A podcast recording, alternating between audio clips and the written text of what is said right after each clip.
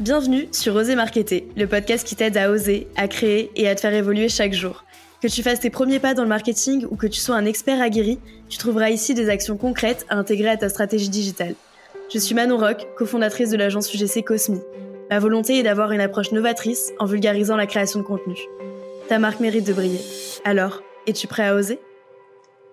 Hello la team podcast, j'espère que tu vas bien. Bienvenue dans ce nouvel épisode d'Oser Marketer.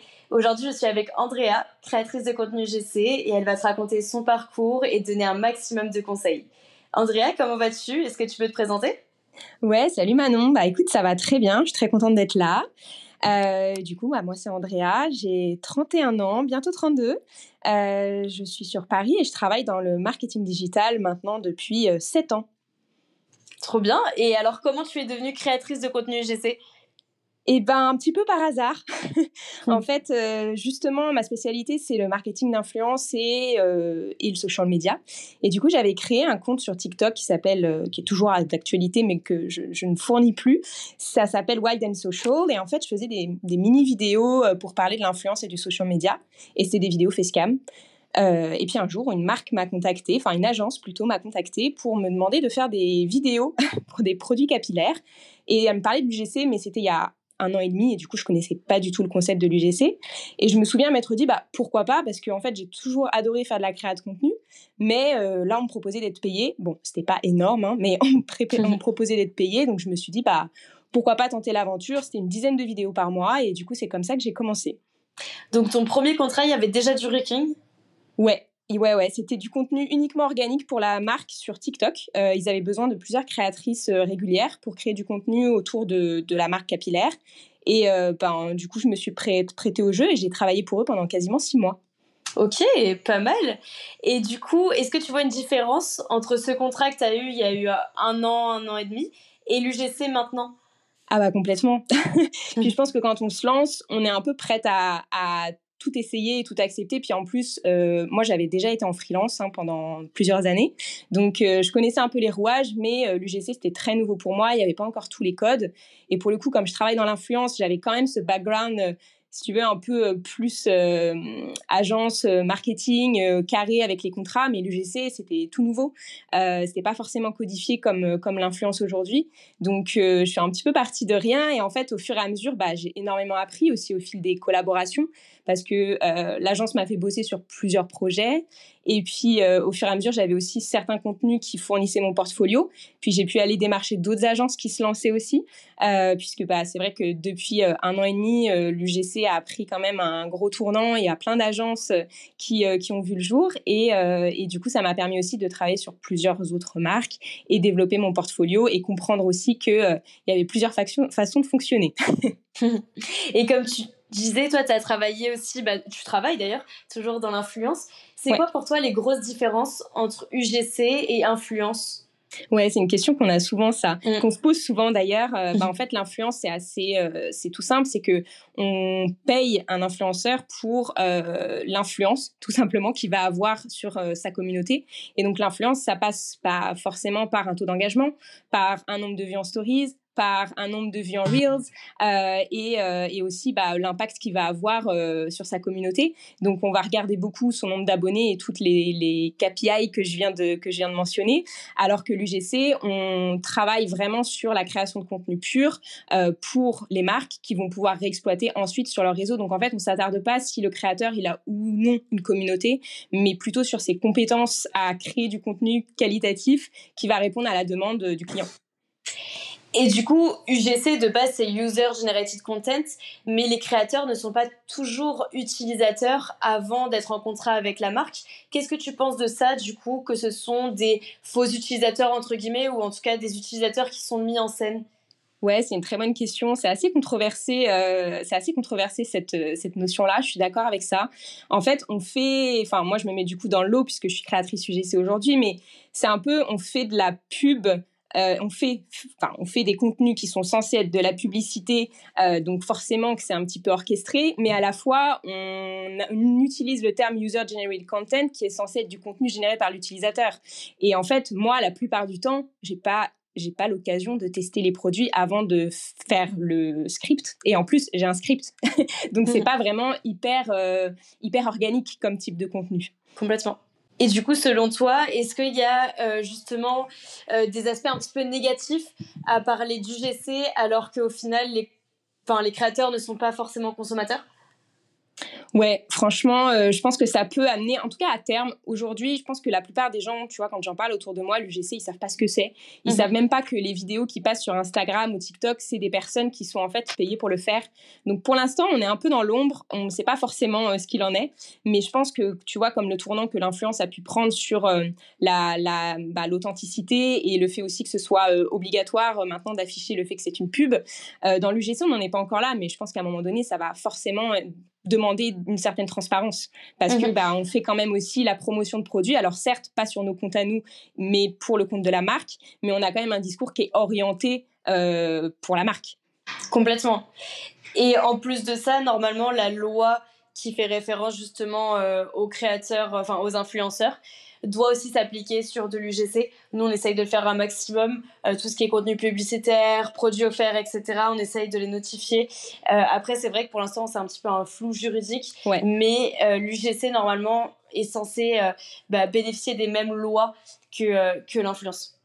Complètement, bah, ce serait légitime en soi. Mais comme tu le dis, pour l'instant, je pense qu'on est encore dans le flou, le flou juridique parce que l'UGC, ça reste très récent. L'UGC professionnalisé, en tout cas. Complètement. Et au final, c'est plus du CGC, Creator Generated Content, que de l'UGC, User Generated Content. C'est juste que ce mot-là est un petit peu moins connu, du coup, on ne l'emploie pas. Mais euh, je pense que ce mot-là va être un petit peu plus. Euh, euh, enfin, en tout cas, on va l'entendre de plus en plus parce que pour moi, c'est ce que vous faites aujourd'hui, c'est du CGC. Ouais, complètement d'accord. Non, et puis c'est bien aussi qu'on se réapproprie les termes parce que tu vois, par exemple, du coup, moi je travaille pour une agence de marketing d'influence qui est aussi euh, positionnée au Canada. Mhm. Et euh, là-bas, ils n'ont pas du tout la même terminologie de l'UGC. Pour eux, l'UGC, c'est vraiment la version je mets de grosses guillemets, old school de, de ce qu'on entend de l'UGC, donc ce qui a été créé par les utilisateurs euh, organiquement sur les plateformes. Et eux, ils utilisent aussi euh, le IGC, qui est l'Influencer Generated Content, qui est finalement du contenu généré par des nano-influenceurs qui font de la création de contenu aussi. Donc c'est encore un autre, un autre terme.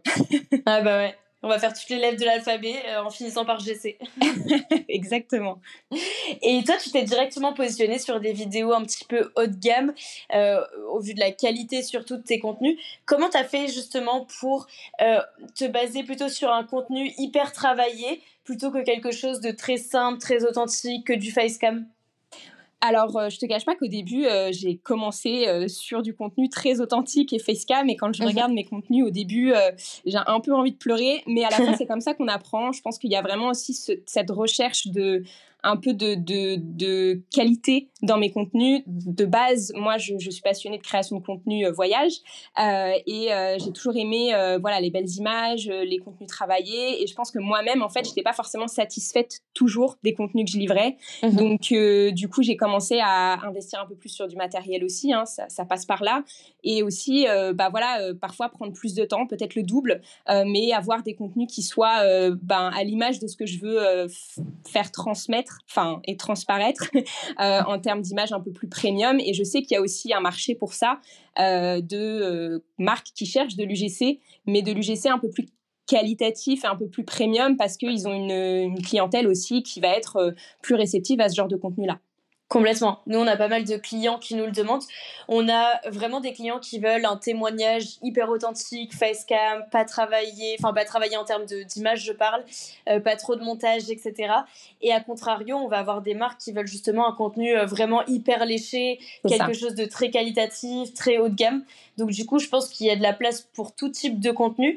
Et toi, tu parlais du matériel, donc tu as investi dans un matériel de meilleure qualité. Est-ce que tu aurais peut-être des références à nous donner pour les personnes qui souhaiteraient un petit peu upgrader leur contenu Ouais, complètement. Bah alors déjà, bon, j'ai commencé à filmer, j'avais euh, l'iPhone 13 Pro, j'ai toujours l'iPhone 13 Pro, mhm. euh, mais c'est vrai que j'utilise principalement euh, du coup le format cinématique parce que je trouve que ça donne un flou d'arrière-plan qui rend le côté contenu un peu plus quali.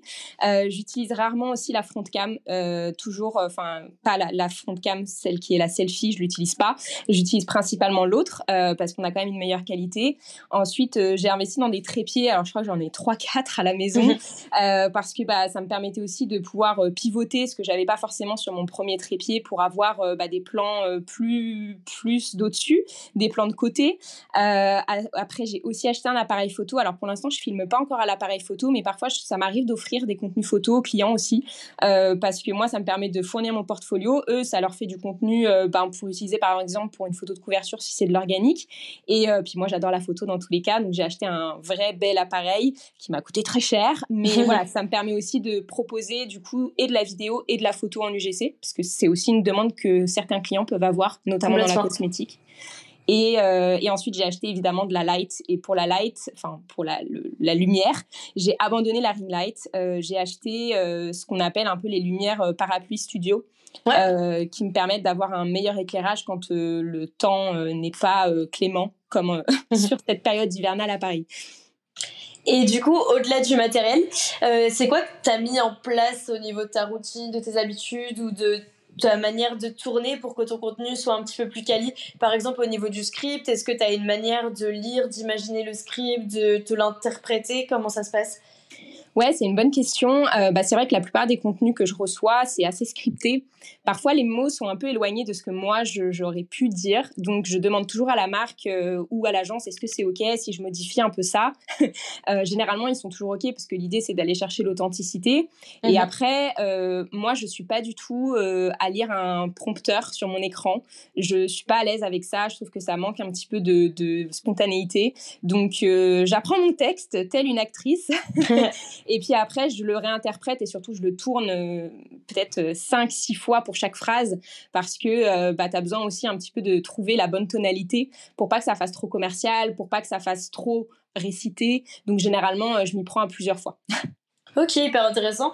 Et au niveau du montage, donc après, quand tu as 5-6 pistes de chaque plan, on va dire, tu déroges tout ça, tu utilises quel outil pour faire ton montage? Est-ce que tu as des tips d'ailleurs au niveau du montage? Ouais, alors euh, au niveau des recherches, c'est vrai que je fais tout sur mon téléphone. Euh, généralement, je me crée un dossier. Là, j'ai investi il y a peu de temps euh, sur une clé USB euh, qui me permet de directement prendre depuis mon téléphone les contenus. Donc, je me crée des sous-dossiers là-dessus que j'organise. Et ensuite, euh, pour le montage, j'utilise CapCut. Franchement, j'ai jamais eu aucun souci sur CapCut en version gratuite en plus. Je fais tout sur mon téléphone pour le coup. Je monte tout sur mon téléphone et ensuite sur le montage, vraiment, c'est juste je choisis les bons clips. et puis après, j'essaye toujours de rajouter aussi quand même un peu de luminosité, tu vois, sur les plans. Parce que parfois, tu as certains plans je pense pour les créateurs euh, qui, qui, nous écoutent euh, vont peut-être pouvoir se reconnaître là-dedans, mais tu vas filmer une scène, je sais pas, dans ta salle de bain et la lumière va pas du tout être pareille que quand tu vas filmer dans ta chambre une autre scène. Et mhm. moi, j'aime bien quand même qu'il y ait une espèce de, de, de cohérence et de qualité d'image entre les plans. Donc, euh, j'essaye toujours d'avoir la même luminosité sur tes plans quand tu filmes, mais aussi quand tu vas faire le, montage. Donc, ça aussi, c'est une chose sur laquelle je, je passe du temps. et je trouve que c'est ces petits détails au final qui font que le contenu est plus haut de gamme. Ouais, c'est ce que, ce que j'espère en tout cas. et au niveau du dynamisme de la vidéo, parce que tes vidéos sont quand même hyper dynamiques, comment tu fais justement au niveau du montage pour ajouter un petit peu de dynamisme entre plusieurs plans? Est-ce que ça joue au niveau des transitions? Est-ce que ça joue au niveau du montage? Ouais, c'est vrai qu'il y a des vidéos où tu vois, je vais essayer de travailler mon, mes transitions en amont. De toute façon, c'est le plus simple quand tu veux faire du montage euh, par la suite. Te dire, bah tiens, là, je finis ce plan-là ici, il faut que je le redémarre là. Donc, je réfléchis un petit peu. Généralement, j'écris mes transitions aussi en amont. Euh, après, voilà, le jeu, c'est pas réussir à être, de réussir à pas être trop répétitif dans ces transitions. Et ensuite, sur CapCut, tu as quand même des outils, euh, tu vois, d'animation entre les clips qui te permettent de rajouter aussi du dynamisme. Donc, ça, c'est après à essayer. J'avoue que j'en utilise pas énormément. Ça va dépendre des mhm. demandes aussi clients. Euh, généralement, euh, les transitions, bah, c'est plus pour de la mode, tu vois, euh, comme la vidéo qu'on avait fait ensemble. ouais, ouais, très clair. Et au niveau de CapCut, tu fais aussi tes sous-titres dessus. Est-ce que tu les automatises? Est-ce que tu les fais à la main? Comment ça se passe? Je fais généralement le bouton euh, sous-titre euh, légende automatique, euh, enfin qui va être généré du coup par la voix off ou par ma voix facecam. Et ensuite, je viens retravailler du coup l'animation. Il y a des marques qui préfèrent que le texte, tu vois, soit figé. Et puis, tu en as d'autres qui vont avoir envie que le texte défile en même temps que tu parles. Donc, euh, généralement, ça pareil, je leur pose aussi la question. J'essaye de choisir aussi euh, une typo qui soit proche de leur univers de marque. Parce que moi, ce que je trouve dommage sur les UGC parfois, c'est que la typo, euh, bah, peut-être c'est, la, c'est les créateurs qui les choisissent, mais du coup, elles sont super différentes de l'univers de marque. Et je trouve que, tu vois, ça dénote aussi. Donc, c'est important de garder quand même une cohérence entre les contenus que tu vas fournir, l'image, mais aussi la façon dont tu vas rédiger le texte. Ouais, complètement d'accord. Après, ça dépend quel l'objectif de la marque. Parce que par exemple, nous, on collabore avec des marques qui ne souhaitent pas qu'on mette leur charte graphique sur les vidéos parce que justement, ils veulent vraiment qu'on ait l'impression que ce sont des utilisateurs qui ont créé ce contenu de manière organique. Donc du coup, ils n'auraient pas utilisé euh, organiquement leur charte graphique. Alors qu'il y a d'autres marques, surtout pour de la publicité, qui mhm. souhaitent justement qu'on réutilise leur, euh, leur charte graphique pour qu'on puisse directement les identifier lorsqu'un euh, utilisateur voit la vidéo. Donc c'est vrai qu'il y a deux objectifs différents. Moi, j'aime bien quand même quand il y a la charte graphique de la marque parce que c'est tout de suite un contenu un petit peu plus léché, un petit peu plus haut de gamme, je trouve. Mais euh, ouais, ça dépend vraiment des, des besoins de la marque et des objectifs. Moi, je suis d'accord avec ça. C'est vrai que moi, j'ai eu les deux aussi. Hein. J'ai eu les deux demandes, mais euh, même visuellement, en fait, moi, je suis un peu une toquée de, de l'esthétique. et j'aime bien que ça matche quand même avec la vidéo, parce que c'est vrai que parfois, les sous-titres, bah, quand tu les mets sur ta vidéo qui est super belle, parfois, les sous-titres, ça vient un peu casser ça, tu vois. Donc, euh, c'est de le faire subtilement pour pas que ça gâche non plus euh, la vidéo. ouais, complètement. Ou alors, si on reprend pas les couleurs de la marque, comment on reprend les couleurs de la vidéo, du packaging du produit, etc. pour que ça puisse vraiment bien matcher et que ce soit assez esthétique au final. Exactement. Et toi, du coup, euh, en amont, tu prépares quand même beaucoup, beaucoup tes vidéos, comme tu le disais. Donc, tu apprends ton script, mais ça va au-delà aussi. Euh, généralement, moi, tu me fais valider la déco qu'il y a dans ton appartement, tu fais valider tes tenues, etc. Jusqu'où tu vas dans la préparation de tes scripts? En fait, moi, je pars du principe que plus j'ai d'infos avant de démarrer, moins il y a d'aller-retour. ça, c'est un, ça, c'est un principe euh, euh, qui est aussi bien dans le monde de l'agence que dans le monde, pour moi, de la création de contenu. Et en fait, je me dis que le plus, le plus de choses validées en amont et, euh, effectivement le moins de feedback. Et j'aime bien aussi avoir le, retour client où, où, tu vois des agences pour me dire ok là je suis sur la bonne piste là ça leur convient comme ça. Parce qu'en mhm. fait mon souci du détail c'est aussi que bah, derrière le client il soit satisfait tu vois. Donc ça passe aussi par ça. Complètement. Et est-ce que toi, justement, tu le disais, tu as aussi cette expérience agence, est-ce que ça t'a appris des choses? Et si oui, quoi que tu as pu retransmettre justement dans ton expérience UGC je pense le fait que je sois hyper carré. Ça, clairement, euh, bon, après, ça peut être aussi un trait de personnalité, mais quand tu es en freelance, quand tu bosses en agence, euh, moi, j'ai aussi fait de la DA. Enfin, la DA, c'est du coup de la direction artistique sur des shootings photos.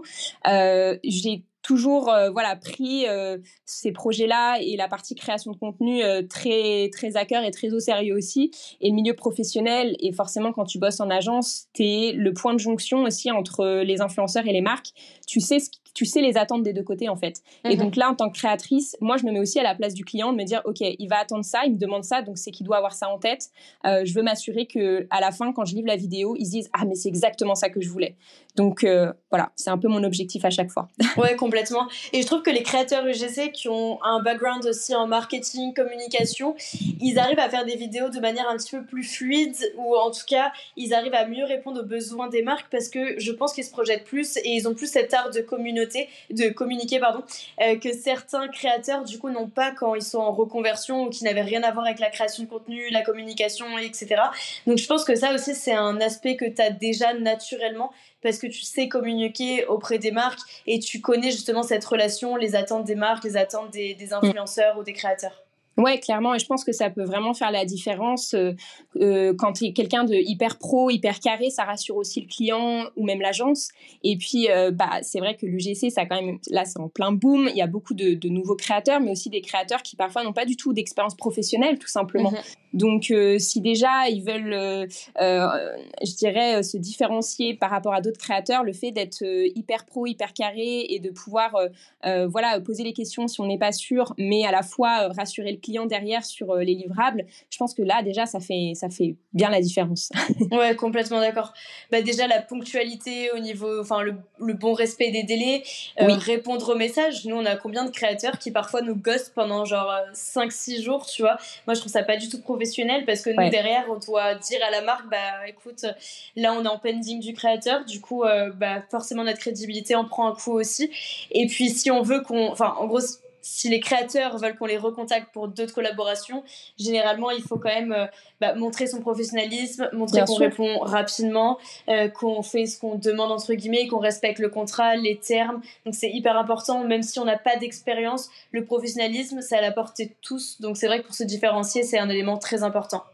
Complètement. Et tu vois, moi qui suis aussi dans le monde de l'agence, j'ai euh, lancé aussi un, pôle UGC euh, au sein de mon agence. Et mhm. tu vois, j'ai cette double casquette aussi de pouvoir voir les attentes euh, des clients et des agences. Et moi aussi, j'ai pu me faire ghoster par des créateurs sur lesquels, bah voilà, j'avais plutôt misé au début. Et puis, bah, tu te retrouves un peu le bec dans l'eau en fait face à ton à ton client et tu leur dis bah ouais je suis désolée en fait ce, profil a été validé mais euh, ne répond plus donc euh, en fait je suis hyper sensible à ça et du coup je me mets aussi à la place euh, bah ouais de l'agence ou du client donc donc c'est vrai que c'est important. La fiabilité, c'est vraiment important.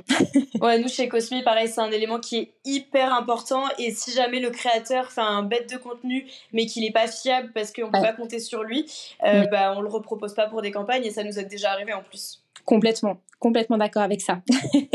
et, et sans forcément citer de nom, tu travailles avec quel type de marque? Alors, euh, je travaille avec euh, des marques du coup dans la mode. Euh, je travaille avec de la cosmétique, avec de la déco aussi, parce que bah, tu l'as compris, j'ai un, j'ai un appartement que j'aime beaucoup et dans lequel j'ai investi de la déco, donc c'est un peu mon goal. voilà, c'est un peu mon goal aussi de, de, travailler sur le côté esthétique. Après, je fais assez peu de produits digitaux. tu vois, des services en ligne, ce genre de choses, j'en fais assez peu parce que finalement, les, je pense que les marques qui me contactent viennent pas chercher ce type de contenu chez moi. Mmh. donc, ça va plutôt être les grandes lignes, on va dire, c'est de la cosmétique, ça va être de la mode, euh, de la déco, et j'ai aussi euh, un petit peu de bien-être, euh, voilà, toute cette ambiance-là. Et après, je fais aussi de, de l'UGC voyage. Ouais, bah oui, forcément. Bah, en tout cas, je trouve que c'est des catégories qui collent super bien avec ton image et avec justement ce côté un petit peu esthétique parce que c'est vrai que toi, t'es pas dans euh, le type de vidéo je sais, tu en as marre d'eux, alors consomme tel produit. Tu es vraiment plus dans euh, comment tu mets en scène en fait le produit dans ton quotidien. Euh, pareil, tu mets souvent en scène ton appartement pour les contenus esthétiques, etc. parce que ça matche bien avec les produits, avec les couleurs, avec ta décoration. Donc on est vraiment sur des contenus hyper léchés. Est-ce que parfois il y a des marques qui te demandent quelque chose de plus simple, plus authentique, tu sais, avec vraiment la formule problème solution Complètement, euh, vraiment. J'ai eu une vidéo comme ça à sortir il y a deux semaines. Hmm. Et au début, j'ai un peu hésité, tu vois, parce que après, j'ai aussi envie que ça fitte avec ce que je veux proposer dans mon portfolio. Mais euh, voilà, le, projet en soi, c'était euh, pour gagner un sac de luxe. Et c'est un jeu concours qu'il fallait mettre en avant. Et c'est vrai que moi, ce genre de format-là, il faut absolument que tu regardes cette vidéo jusqu'à la fin. J'ai un super bon plan pour toi. Généralement, ce hmm. c'est pas le type de contenu vers quoi je vais tendre. Mais je sais aussi qu'il y a de la demande et si ça peut rentrer euh, dans mon portfolio et la façon dont je vais le tourner va me permettre aussi quand même de m'y retrouver, j'accepte. Ok. Et du coup, tu t'es bien retrouvé dans cette vidéo, tu as réussi à le tourner comme tu voulais? Ouais, après c'est vrai que j'ai une copine qui m'a qui a vu la vidéo sur TikTok et me l'a envoyée, j'étais là genre ah oui, c'est vrai, j'ai fait ça. Bon. tu l'assumes un petit peu moins. voilà, non mais en vrai euh, en vrai c'est quand même chouette euh, après c'est juste l'accroche qui est vraiment un hook, quoi. C'est un vrai hook TikTok. Et d'ailleurs, euh, on t'envoie souvent, moi la première, des contenus sur lesquels on te voit en publicité ou en organique. Qu'est-ce que ça te fait? Est-ce que tu as déjà ressenti un petit peu de gêne? Au début, est-ce que ça faisait bizarre? Alors, euh, ça dépend les types de contenus. Au tout début, comme je le disais, j'acceptais aussi certaines collabs. Je pense qu'on le fait toutes euh, bah, parce que euh, voilà, c'est aussi chouette de pouvoir remplir son portfolio. Et puis, il y a des belles marques avec qui j'ai bossé. Mais c'est vrai que parfois, il y a des mises en avant de produits, une vidéo que je vois de moi tourner encore aujourd'hui qui me gêne. On ne voit pas ma tête. J'avais volontairement demandé qu'on ne voit pas ma tête, mais on entend ma voix et la plupart des gens qui me connaissent reconnaissent euh, ma voix.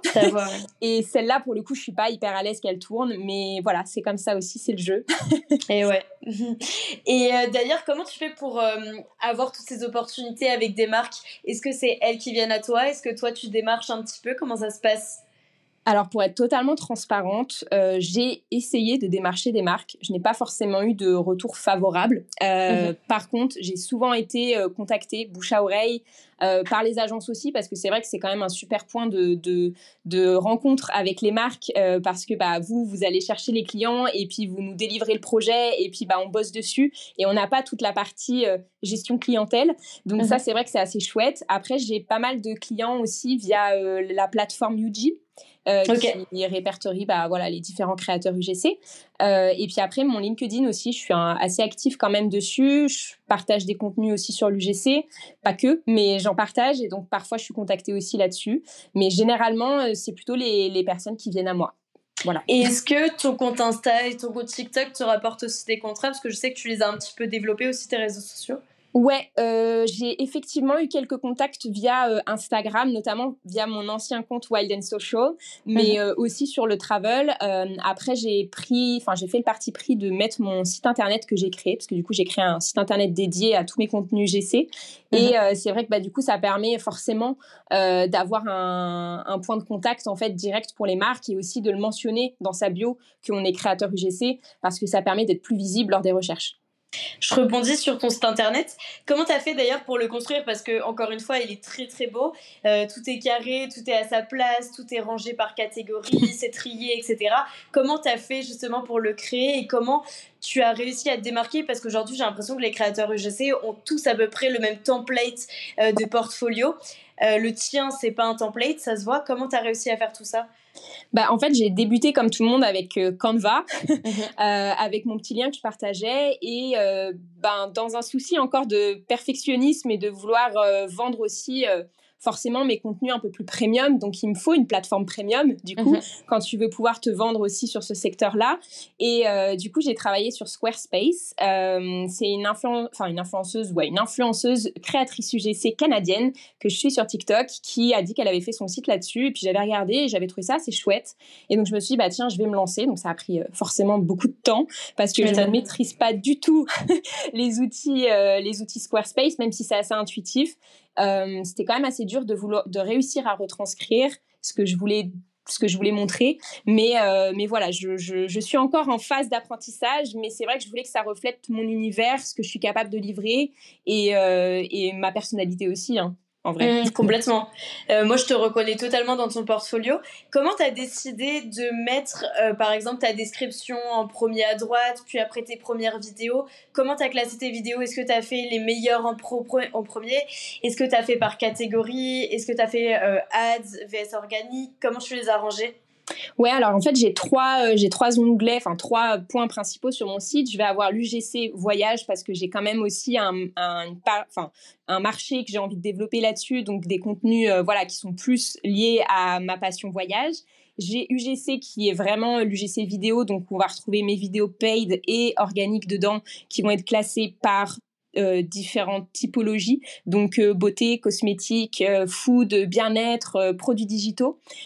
pour répondre à ta question, comment je choisis les vidéos Et eh ben, en fait, je vais choisir celles dans lesquelles je trouve qu'il y a vraiment le message UGC derrière, mais aussi, bah, je suis plutôt contente de la, de la, de la collaboration, de, du final de la vidéo. Et c'est aussi pour ça, d'ailleurs, j'en profite pour mentionner ce point-là. La plupart du temps, je demande de faire les montages parce que j'ai envie que ça colle aussi à la façon dont moi je je monte mes vidéos et je mhm. veux pas que ça dénote trop non plus sur mon sur mon portfolio. Donc la plupart des vidéos sont montées par moi et c'est celles que je vais partager aussi.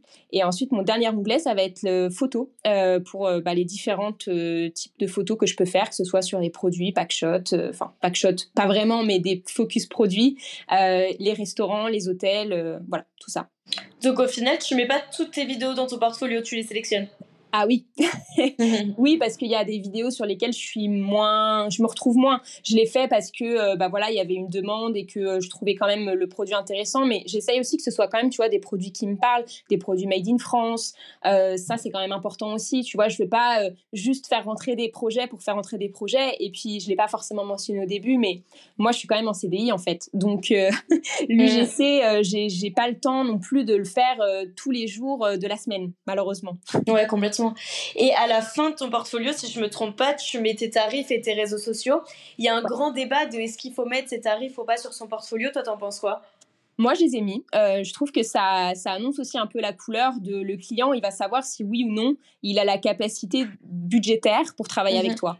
Donc, moi, je trouve que c'est déjà un premier filtre. Si le client te contacte et qu'il te dit j'ai envie de bosser avec toi, tu sais que potentiellement il a le budget parce qu'il a vu tes tarifs. Donc, pas, si tu veux, tu, veux tu, tu zappes l'étape de négociation budgétaire. Ah oui, mais vous me faites pas une vidéo à 80 euros. Bah non, je fais pas une vidéo à 80 euros. ouais, ça, permet d'avoir un premier filtre. D'ailleurs, toi, euh, comment tu as réussi à fixer une grille tarifaire pour euh, tes vidéos? Parce que je sais que c'est quand même assez compliqué de savoir comment valoriser son temps. Euh, est-ce que toi, tu as au début vendu tes vidéos pas chères, puis après tu as augmenté? Est-ce que tu as toujours eu ce tarif-là? Comment ça se passe? Non, j'ai clairement augmenté. Ma première vidéo, euh, je, la vendais 50 euros, je pense, comme beaucoup de créateurs UGC. Au fur et à mesure, je me suis rendu compte, en fait, du travail que ça représentait derrière. Et au fur et à mesure, du coup, bah, j'ai augmenté les, budgets. Et puis, il y avait aussi, euh, quand tu passes du temps à faire du montage et, bah, comme je le disais, parfois à faire 5-6 fois la même prise. Euh, puis à comprendre aussi que bah, une vidéo, si tu fournis trois hooks, ça leur permet de faire trois vidéos. Euh, que si tu fournis les rushs, ça permet euh, aux clients de faire euh, je ne sais combien de vidéos poussées après en ads ben, tu te dis, OK, ça, ça doit, ça doit être forfaité, tu vois. Il doit y avoir un budget aussi supplémentaire pour tout ça. Quand tu as des marques qui arrivent et qui te disent, ah, il me faut le contenu euh, sous 24 heures ou 48 heures, ça aussi, ça doit se budgéter. Donc, en mhm. fait, j'ai appris au fur et à mesure les demandes qu'il y avait, euh, qui étaient un peu récurrentes des clients et j'ai adapté mes tarifs là-dessus.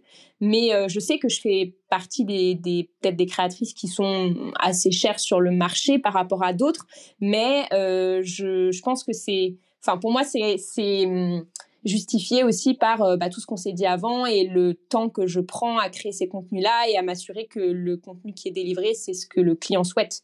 Donc, euh, ouais, et au-delà du temps, euh, ça se reflète surtout sur la qualité du contenu parce qu'il y en a beaucoup qui vont mettre des tarifs très très hauts pour justement être sur la moyenne haute du marché parce qu'ils veulent collaborer avec des marques euh, haut de gamme. Mm. Mais après, derrière, le contenu, la qualité ne suit pas forcément. Donc, je pense qu'au-delà du temps, parce que bien évidemment, il faut pouvoir savoir combien de temps prend de créer une vidéo, de faire mm. le montage, etc. Et il faut pouvoir quantifier justement ce temps-là en argent. Mais par contre, je trouve que c'est important aussi d'avoir une vision plutôt juste de son travail et de savoir où se positionner. Parce que tu vois, il y a des créateurs qui vont nous demander le même prix que toi, mais derrière, la qualité va pas être la même. Donc forcément, il faut savoir un petit peu se jauger où est-ce qu'on en est au niveau du marché et proposer des prix qui soient adaptés tout simplement à ce qu'on propose en termes de contenu. Ouais, il faut que ce soit des prix justes aussi, avec lesquels tu es à l'aise aussi de communiquer et de te dire, bah mhm. là, je rougis pas. Là, c'est pour moi, c'est ce que je vaux. Euh, voilà, moi, c'est ce que je me suis dit. Parfois, on m'a dit, bah, t'es un peu cher, pourquoi t'es plus cher que les autres, etc. Euh, bon, voilà, j'apprends je, aussi à argumenter sur tout ça. Et puis, en soi, euh, les, je pense que les budgets vont continuer d'augmenter aussi parce que euh, bah, les clients sont de plus en plus exigeants aussi. Euh, Bien sûr. demander des contenus de qualité, parfois presque dignes d'une prod, euh, c'est forcément pas le même tarif que vraiment de l'UGC classique tourné chez soi avec son appareil, enfin son téléphone. voilà, c'est normal aussi que les, les budgets puissent évoluer. Bah, notamment l'un des derniers contenus qu'on a fait ensemble, c'était plus un contenu prod au final qu'un contenu UGC. Donc ouais, les attentes des marques sont beaucoup plus élevées qu'il y a quelques mois. Complètement, mais parce que je pense qu'ils ont compris aussi le bon filon que c'était. de, de, pouvoir avoir une bibliothèque de contenu un peu clé en main, euh, sur lesquels ils peuvent aussi euh, euh, faire de la publicité et toucher des cibles bah, qui, qui, sont assez variés finalement. Donc, euh, donc je pense que non, c'est les marques vont le comprendre de plus en plus, mais euh, c'est vrai qu'il y a aussi le petit débat de UGC, prod, influence, euh, la différence, les tarifs, etc. Donc bon, ça c'est un autre débat. ouais, pour l'instant c'est un petit peu flou, mais c'est vrai que pour les marques c'est hyper avantageux parce que tu as un contenu qui est livré soit les 7 à 14 jours, qui coûte 10 fois moins cher qu'une grosse production. Alors forcément ils veulent un contenu hyper quali mais fait par des créateurs UGC parce que pour eux ça leur permet de tester plein, plein, plein de vidéos différentes sur plein de cibles différentes en publicité. Donc, ouais, c'est que bénéf pour, euh, pour les marques. Complètement. Et est-ce que tu aurais des conseils à donner aux créateurs qui débutent? Parce que toi, ça fait déjà un an, un an et demi que tu es dans ce secteur. Euh, qu'est-ce que tu dirais à la toi euh, de l'année dernière qui commençait à créer du contenu GC Ouh, c'est une, c'est une bonne question. euh, déjà, les conseils que je pourrais donner, c'est la première étape, c'est vraiment de se constituer un portfolio et de décider un peu euh, la niche vers laquelle tu as envie de t'orienter, euh, les types de contenus que tu prends plaisir à faire, euh, et pas seulement ceux pour la rentabilité, mais vraiment pour, pour voilà, ce qui va faire ton image, parce qu'aujourd'hui, moi, je suis démarchée par des marques qui me disent, tu es dans ma niche, et il y a assez peu de personnes qui font ça comme enfin qui font ce genre de contenu là qui le font euh, voilà qui ont la trentaine aussi hein, c'est vrai mhm. donc euh, je pense que déjà de se positionner euh, sur une niche, ça peut déjà aussi être, enfin, aider pour pour être différent différent des autres créateurs tout simplement. Et puis aussi de professionnaliser un maximum ses process, que ce soit bah voilà son portfolio, son support site web, portfolio, peu importe, la façon de, de, de communiquer avec les clients, l'importance de bien prendre en compte les briefs et les guidelines des clients, ça c'est vraiment important et ça fait la mm. différence. Et puis, euh, et puis bah, le professionnalisme, en fait, ça c'est vraiment pour moi le, point numéro un. Après, euh, la moi d'il y a un an et demi était déjà comme ça, donc ça n'a pas changé. Mais si c'était un conseil que je pouvais donner aux créatrices qui se lancent et aux créateurs, ce serait vraiment ça, vraiment de, se professionnaliser le maximum, de se renseigner. Il y a beaucoup de contenu aujourd'hui sur l'UGC, euh, des podcasts comme celui-là par exemple. et, et je pense qu'il y a beaucoup de valeur ajoutée à à, bah ouais, à aller suivre un petit peu les, les, personnes qui prennent la parole sur le sujet et puis euh, avoir à cœur de livrer des contenus euh, qui, qui, qui, sont qualitatifs et qui, dans lesquels, enfin, pour lesquels on est fier. Quoi. Et est-ce que tu penses que pour un créateur débutant, c'est important de développer ses réseaux, enfin son inbound, que ce soit sur Insta, TikTok ou LinkedIn? Ouais, complètement. Moi, je trouve que si tu n'as pas une présence sur les réseaux quand tu es dans l'UGC, je pense que c'est quand même assez compliqué d'être visible en fait.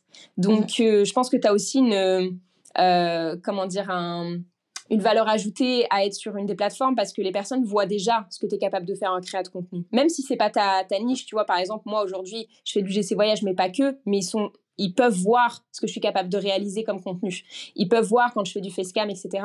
Et clairement, ça rassure aussi. Et en fait, même côté agence, nous, quand on fait les recherches des créateurs, bah, on va aller chercher sur TikTok, on va aller chercher sur Insta, on va regarder sur LinkedIn. Donc en fait, c'est la première source de, de, recherche, c'est les réseaux sociaux. Donc je trouve que c'est hyper important d'y être. Et est-ce que tu as des conseils justement pour développer un petit peu son personal branding et rattacher son image à l'UGC bah, je dirais euh, de créer des contenus qui, qui, qui vous ressemblent, ça c'est sûr, parce que euh, tu vois, moi je me suis créé un personal branding euh, dans une ambiance un peu, un peu voyage, un peu. Mm. Jungle voilà, jungle esthétique parce que c'est ce que j'aime en fait, c'est mon image, c'est chez moi, c'est un peu comme ça aussi. Euh, je pense que c'est faire, ouais, peut-être la liste des choses qui, qui nous plaisent, un, un, code couleur aussi, c'est quand enfin moi je trouve que c'est important, puis ça ramène une esthétique sur, une, sur une, un compte euh, Instagram par exemple. Mhm. Si c'est sur TikTok, ça va plutôt être le format vidéo, garder le même, le même style de typo dès que vous postez une vidéo, euh, essayer d'avoir voilà un planning un peu édito, des contenus que vous souhaitez partager, et puis soyez très clair aussi dans la bio euh, qu'est-ce que vous proposez en fait? Qu'est-ce qu'on vient chercher chez, chez, votre, enfin, chez vous, sur votre compte? Et pourquoi vous plutôt que quelqu'un d'autre? Donc euh, ça, je pense que c'est important aussi de travailler sa, sa différenciation aussi. Et pas juste être quelqu'un qui prend la parole sur l'UGC euh, comme il y en a déjà. ouais, et si je peux rajouter, ça sera la rigueur. Parce que pour moi, c'est hyper important. Forcément, quand on va poster notre première photo, notre premier post LinkedIn ou notre première vidéo TikTok, elle va pas faire des milliers, voire des millions de likes et de vues. Euh, la première, elle va faire un beat complet, la deuxième aussi, la troisième aussi. Et en fait, c'est euh, par force de persévérance que ça va finir par fonctionner. À part si vous avez un compte chance et que dès euh, la première vidéo, ça fonctionne, parce que sur TikTok, ça peut être le cas. Mais en tout cas, faut pas laisser tomber. Il faut avoir de la régularité, c'est-à-dire que si vous dites je poste 3 à 5 fois par semaine, bah faites-le mm. pendant une période test, par exemple de 2 à 3 mois vous donnez à fond euh, toutes les semaines pour euh, bah, mettre en place votre contenu. Essayez aussi euh, de faire du batching, donc c'est en gros préparer votre contenu à l'avance et quand vous dites par exemple on fait des vidéos pendant deux heures, bah, vous faites que des vidéos pendant deux heures. Euh, quand c'est la partie script, vous faites que la partie script. Et en fait, le fait de catégoriser toutes vos tâches, ça va permettre à votre cerveau de se concentrer beaucoup plus sur la tâche qu'il doit produire. Et du coup, ça va vous permettre bah, d'être beaucoup plus productif. Donc euh, ça, c'est hyper important. Moi, je rajouterais vraiment la régularité et la rigueur. Mais complètement. Et d'ailleurs, je pense que Manon, euh, c'est clairement euh, comme ça aussi que tu as pu euh, exceller sur, sur LinkedIn et mm. sur les autres réseaux parce que bah, tu as toujours été hyper rigoureuse aussi vis-à-vis de tes contenus. Ça, c'est clair que ça fait la différence. c'est ça. Et pourtant, au début, pendant, allez, on va dire six mois, je postais des parce que moi je suis plus sur LinkedIn que sur les autres réseaux, euh, mais je postais des carousels ou des photos ou même des posts qui me prenaient des heures et des heures à faire. Et mm. pourtant j'avais pas de likes, j'avais pas de vues, euh, j'avais juste mes cinq copains. Et voilà, tu vois. Et pourtant j'ai quand même continué parce que je savais que ça pouvait m'apporter quelque chose et que je savais que je pouvais aussi apporter quelque chose aux gens. Donc euh, au fur et à mesure, au final, ça a continuer bah, à monter progressivement, on va dire. Et puis bah là, ça commence à bien fonctionner. Mais il y a plein de personnes qui me demandent Ouais, comment tu fais? Moi, j'ai posté trois fois cette semaine, j'ai eu zéro commentaire, j'ai eu trois likes, etc. Mais moi aussi, je suis passée par là. Moi aussi, j'avais pas de likes, moi aussi, j'avais pas de commentaires. Mais j'ai continué, j'ai testé plein de formats différents, j'ai regardé ce qui fonctionnait, ce que les gens voulaient connaître aussi parce qu'il y a plein de choses que nous on a envie de partager mais ça n'intéresse pas forcément les gens donc il faut essayer de savoir ce que sa communauté euh, aimerait recevoir en termes de contenu. Est-ce qu'elle préfère les carousels? Est-ce qu'elle préfère les vidéos? Est-ce qu'elle préfère les photos? Etc donc faire de la B-testing ça c'est hyper important que ce soit en UGC ou sur les réseaux sociaux en général. Complètement d'accord. Non, c'est hyper important. Et puis, je pense aussi parfois, tout simplement, si t'es pas sûr de tes contenus au début et que tu dis, bah, pourquoi ça n'a pas marché, moi, je demande vachement l'avis aussi euh, des amis. Euh, et je leur demande bah tiens est-ce que ça tu trouves que c'est pertinent? Euh, est-ce que ça tu trouves que c'est accrocheur? Parce que parfois les feedbacks c'est intéressant aussi. Enfin c'est important de se remettre en question si jamais vraiment euh, au bout de je sais pas de un an de poste régulier ça perf toujours pas. C'est peut-être qu'il y a effectivement un, un, mécanisme à changer des accroches à changer ce genre de choses quoi Ouais, complètement, c'est hyper important. Et aussi, dernier conseil pour le personal branding et pour les réseaux sociaux, si vous souhaitez que les gens s'engagent envers vos vidéos, c'est-à-dire qu'ils like, qu'ils commentent, qu'ils partagent, etc., il faut aussi que vous, vous vous engagiez auprès d'autres contenus de votre communauté. Parce que souvent, on veut recevoir de l'engagement, mais on n'en donne pas. Mm. Sur les réseaux sociaux, je trouve qu'il y a vraiment ce tabou de donner de la force au projet des autres, donner un like, etc. On a l'impression que tu dois donner de l'argent alors que pas du tout. C'est totalement gratuit. Donc il faut pas hésiter, il faut pas lésiner sur les likes, sur les commentaires, sur le fait de développer sa communauté. Ça, je trouve ça hyper important. Et aujourd'hui, bah, les gens ont du mal un petit peu à le faire, à liker, commenter, donner du soutien, alors que c'est hyper important. Et puis ces personnes-là, une fois que tu les as soutenues, elles vont se rappeler de toi aussi et vont potentiellement te soutenir euh, derrière quand tu monteras des projets. Donc c'est intéressant aussi. Ouais, je suis vraiment d'accord avec ça, clairement. et euh, est-ce que tu peux nous dire un petit peu à quoi ça ressemble une journée type dans la vie d'Andrea entre ton CDI, euh, ta vie perso, la création de contenu, etc. Waouh Alors moi je suis vraiment catégorisée comme la fille hyper active de mon entourage. Euh, donc, euh, on va dire que bah, je fais mon CDI la semaine. Euh, sur mes pauses déjeuner, ça m'arrive de faire du freelance. Donc, en général, j'ai une heure, une heure et demie où je vais soit rédiger les scripts, soit euh, poser mes questions aux clients, soit faire de la facturation. et ensuite, le week-end, c'est généralement le moment où je tourne euh, le samedi. Et ensuite, le dimanche, je prends quand même un petit peu de, pause pour réentamer ma semaine. Mais sinon, euh, voilà, c'est plutôt comme ça que je bosse. je préviens les marques aussi. Hein. je, leur signale toujours que, attention, moi, je ne suis pas créatrice full-time. Donc, du coup, je ne fais que du contenu le week-end. Est-ce que c'est bon pour vos deadlines? Généralement, ça fonctionne bien. Parfois, quand je peux, j'arrive à le faire sur ma pause déjeuner. Mais comme je disais, je prends quand même du temps pour faire les contenus. Donc, euh, généralement, une heure, une heure et demie, c'est un peu trop short pour moi. Donc, euh, voilà comment je m'organise. Et après, bah, je fais un petit point aussi à la fin du mois sur euh, les marques pour lesquelles j'ai travaillé, celles que je vais vouloir mettre en avant sur mon portfolio. Hyper important aussi de mettre à jour son portfolio. et puis voilà. Et est-ce que parfois c'est pas trop, tu te sens pas un petit peu surchargé, ça te fait pas augmenter ton stress, etc. Aussi. Comment tu gères? Bah écoute, j'ai pris un abonnement à ClassPass et puis je vais faire du sport le soir. non mais c'est vrai que ça aide beaucoup le sport. Hein. Ouais, clairement, ça aide à, à, je pense, déconnecter en fait, parce que le fait de travailler dans le digital et le marketing depuis maintenant bah, plus de 7 ans, euh, moi, je passe ma vie sur les écrans et parfois, j'ai mm. besoin aussi de me détacher un peu de ça. Et je sais pas si pour vous c'est pareil, mais quand il y a un ordi ou un téléphone dans une pièce ou un autre écran, même si t'as pas envie, tu te retrouves à un moment donné à le reprendre dans tes mains et à scroller ou je sais pas, à faire un jeu ou à checker des messages. Alors que le sport, bah tu sais que là pendant une heure tu vas pas toucher à ton téléphone quoi. Donc euh, pour l'instant c'est ce qui m'aide. ouais, et puis on est toute la journée assis sur des chaises. Ouais. Euh, comme tu le disais, on est sur notre ordinateur, mais à côté il y a notre téléphone. À tout moment il y a la télé qui se rajoute. Donc ouais, on est, euh, on a des écrans partout toute la journée, donc c'est bien de décompresser.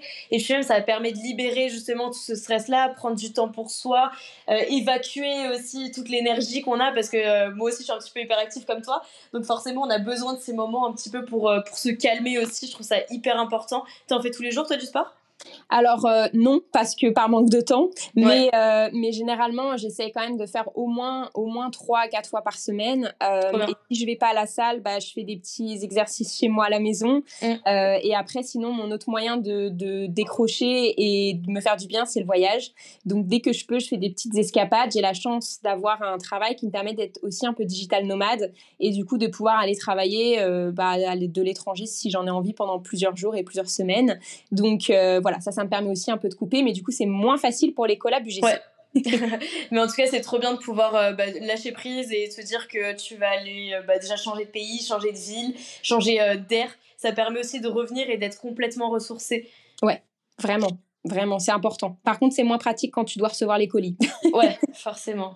Et euh, toi, du coup, tu nous disais que tu avais un CDI à côté. Donc, du mhm. coup, tu es en temps partiel. Ça représente combien de temps? Donc là, tu disais, ça représente principalement les week-ends pour la création de contenu. Mais est-ce que c'est tous les week-ends? Est-ce que c'est euh, un week-end sur deux, un week-end par mois?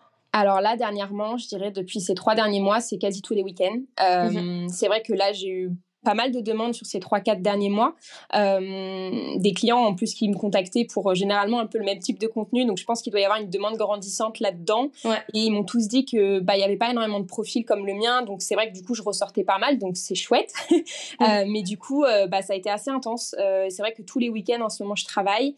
Euh, mais voilà, c'est aussi, euh, enfin moi je suis, vraiment passionnée par ce que je fais et je prends du plaisir à le faire. Donc euh, c'est du travail sans en être. Parfois je fais mes, mes, montages, il est minuit dans mon lit, bah voilà, c'est pas grave. Je, je, suis satisfaite en fait après du contenu que je vais livrer et j'ai toujours hâte de voir le produit fini. Donc donc voilà. ouais, c'est un choix et c'est une passion aussi de, de ta part. T'as combien à peu près de contrats par mois? Euh, là, je suis au rythme de deux par semaine. Donc, euh, après, ça peut être un peu moins. Parfois, c'est un par semaine. Il y a des périodes aussi où j'ai eu peut-être deux collabs par mois. Mais parfois, c'était euh, deux vidéos à livrer pour le même client, ce genre de choses. Et après aussi, je fais du social media. Donc, mhm. je, fais, je gère le compte Instagram d'une d'une villa à Bali. Trop bien. Donc, euh, du coup, ça, c'est full time tous les mois. Et puis après, l'UGC le week-end. Et puis mon CDI la semaine. Voilà. Waouh, ça fait quand même pas mal de boulot. Et en termes de chiffre d'affaires, ça représente combien à peu près par mois l'UGC pour toi? Alors là, ces derniers temps, euh, c'est plutôt bon. Enfin, pour moi, c'est quand même clairement un complément de revenu. Hein, Mais euh, j'ai aussi, on va dire, entre minimum 600 euros à 2000 euros par mois. Trop bien, bah, ça te permet vraiment d'avoir un complément de revenu et de pouvoir euh, au final bah, monétiser ta passion parce que toi c'est vraiment le cas, de base c'était euh, vraiment une passion la création de contenu. Complètement. Après, je te cache pas que j'aimerais bien pousser ça un petit peu plus loin. Euh, ça fait partie de mes projets. voilà, je, on, s'en reparlera. mais, mais c'est vrai que j'aimerais bien pousser ça un petit peu plus loin. Je, je pense qu'il y a vraiment part de marché à apprendre aussi là-dessus, euh, sur, euh, sur le rendre aussi peut-être plus accessible. Enfin, voilà, je sais pas trop euh, encore, mais je pense que j'aimerais vraiment développer davantage le business. Et d'ailleurs, tu devrais être créatrice à full time? Si je le pouvais, ouais, pourquoi pas. Ok, trop bien. Et comment tu vois le secteur de l'UGC évoluer? D'ailleurs Tu le vois plus tendre davantage vers des contenus très authentiques et peu travaillés ou plutôt vers des contenus très professionnels et de haute qualité? Bah franchement, euh, pour mon expérience personnelle, je vois que ça tend de plus en plus vers du contenu léché et professionnel. Mhm. Maintenant, c'est aussi le risque de de, de confondre ça avec de la prod. Et je pense que c'est quand même important de garder un discours sur le, la valeur ajoutée de l'UGC. C'est pas, c'est pas de copier de la prod juste pour avoir moins cher, c'est de faire du contenu qui reste quand même authentique. Donc, moi, je pense qu'il y a une, une phase d'évolution sur l'UGC, c'est indéniable. Je pense qu'il y a aussi des marchés qui vont se développer plus que d'autres. Là, tu vois, dans l'UGC, on était beaucoup sur de la cosmétique, on était beaucoup sur les produits digitaux. Euh, L'UGC Voyage, par exemple, c'est pas encore hyper développé. Euh, Les marques sont pas encore prêtes à payer. Ils vont t'offrir des nuitées, euh, ils vont t'offrir des services, mais ils sont pas encore prêts à payer pour que des créateurs viennent, euh, par exemple dans les hôtels ou euh, via des compagnies aériennes, etc. Et je pense que là, il y a un créneau qui va être à prendre et, clairement, je, je, vais étudier tout ça de près. Complètement. Bah, D'ailleurs, on a potentiellement un projet ensemble à ce niveau-là. Donc j'espère que ça va se concrétiser. bah j'espère moi aussi. et euh, bah moi je suis d'accord avec toi. Je pense qu'il va y avoir les deux types de contenus. Il y aura toujours des personnes qui vont vouloir des contenus euh, hyper authentiques, euh, très facecam, retour utilisateur, etc. Et on va avoir de plus en plus de marques qui vont vraiment voir l'intérêt d'avoir des contenus justement de haute qualité. Je pense mm. que les deux sont très complémentaires et qu'il y a de la place en effet pour les deux. C'est vrai. tout à fait. Non, non, mais c'est vrai. C'est vrai que moi, je ne fais pas forcément, tu vois, l'UGC plus classique comme on l'entend, parce que je l'ai fait au début et même moi, je prends un peu moins de plaisir à faire ça, en fait. Euh, mais effectivement, je pense qu'il y a de la place pour les deux et puis euh, bah, on verra comment ça va évoluer. Il y aura peut-être un petit peu plus de réglementation. J'espère. et est-ce que tu as d'autres conseils à partager aux créateurs ou futurs créateurs UGC qui nous écoutent et qui veulent produire justement du contenu UGC bah, hyper quali comme toi tu le fais? Moi, je dirais juste, enfin, si t'aimes la création de contenu et que c'est ta passion, mais vas-y, attends pas d'avoir euh, euh, forcément, euh, je sais pas, l'occasion de te retrouver en freelance pour le faire ou d'attendre forcément le week-end, mais fais dès que tu peux faire, tu, tu, crées du contenu, tu crées un portfolio. Et puis, si tu es passionné et que tu es animé aussi par ce que tu fais, enfin, les gens vont le ressentir. Moi, c'est comme ça qu'en tout cas, ça a fonctionné pour moi. Et, et, surtout de garder plaisir à faire ce que tu fais. Si ça devient une corvée, si tu n'as plus envie de le faire, il mmh bah, faut arrêter aussi. C'est important de pas se, se cramer sa charge mentale. Complètement.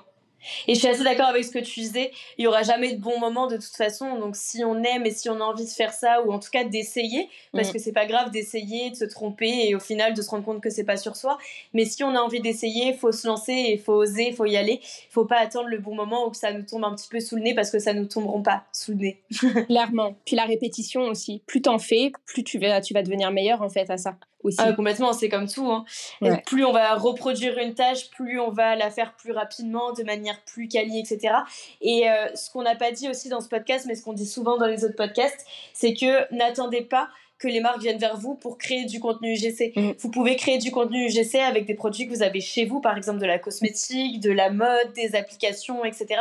Et ça vous permet de créer votre portfolio et après de pouvoir démarcher des marques avec ces vidéos-là. Complètement.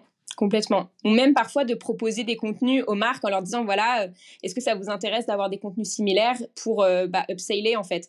Enfin, moi, je l'ai fait quelques fois, euh, j'ai over-délivré ce qu'on m'avait demandé en leur disant bah en fait, j'ai fait cette version-là aussi que je trouve chouette et finalement, ils me l'ont acheté parce qu'ils la trouvaient bien aussi. ouais, complètement. Non, c'est vraiment pas mal. Et eh ben écoute, Andrea, merci beaucoup d'avoir accepté mon invitation et d'avoir échangé et d'avoir donné plein de conseils sur la création de contenu UGC. Où est-ce qu'on peut te retrouver? Eh bah écoute, sur mon compte euh, wildday.travel, parce que du coup c'est celui sur lequel je suis le plus active, sur TikTok ou même sur Insta, et sinon sur LinkedIn, euh, mon prénom et mon nom. Top, bah écoute, je mettrai tous les liens de toute manière en description. Euh, en tout cas, merci beaucoup. Nous on collabore souvent ensemble avec Cosmi, donc j'espère qu'on va continuer à faire plein de collaborations. Et bah, je te souhaite que l'UGC prenne une plus grosse place dans ton quotidien, parce que je sais que tu es faite pour ça. Donc en tout cas, je vais suivre ça de très très près. Bah, merci beaucoup Manon. Moi j'adore vraiment collaborer avec vous, avec l'agence. Euh, voilà, je trouve que c'est un, c'est hyper fluide et hyper facile euh, et ça fait la différence aussi. Donc euh, merci beaucoup de m'avoir donné l'occasion de partager mon expérience sur l'UGC et bah, je te souhaite une très bonne journée. et eh ben merci, ça fait plaisir et nous on se retrouve mercredi prochain pour un nouvel épisode de The Marketing. C'est déjà la fin de cet épisode d'Oser Marketer. J'espère que tu y as trouvé l'inspiration et des actionnables. Si tu as apprécié notre échange d'aujourd'hui, n'oublie pas de me le faire savoir en partageant le podcast et en laissant un avis. Tu es créateur de contenu GC et tu veux collaborer avec tes marques préférées, alors n'attends plus pour rejoindre le Cosmic Club. On se retrouve mercredi prochain pour une nouvelle dose de conseils marketing.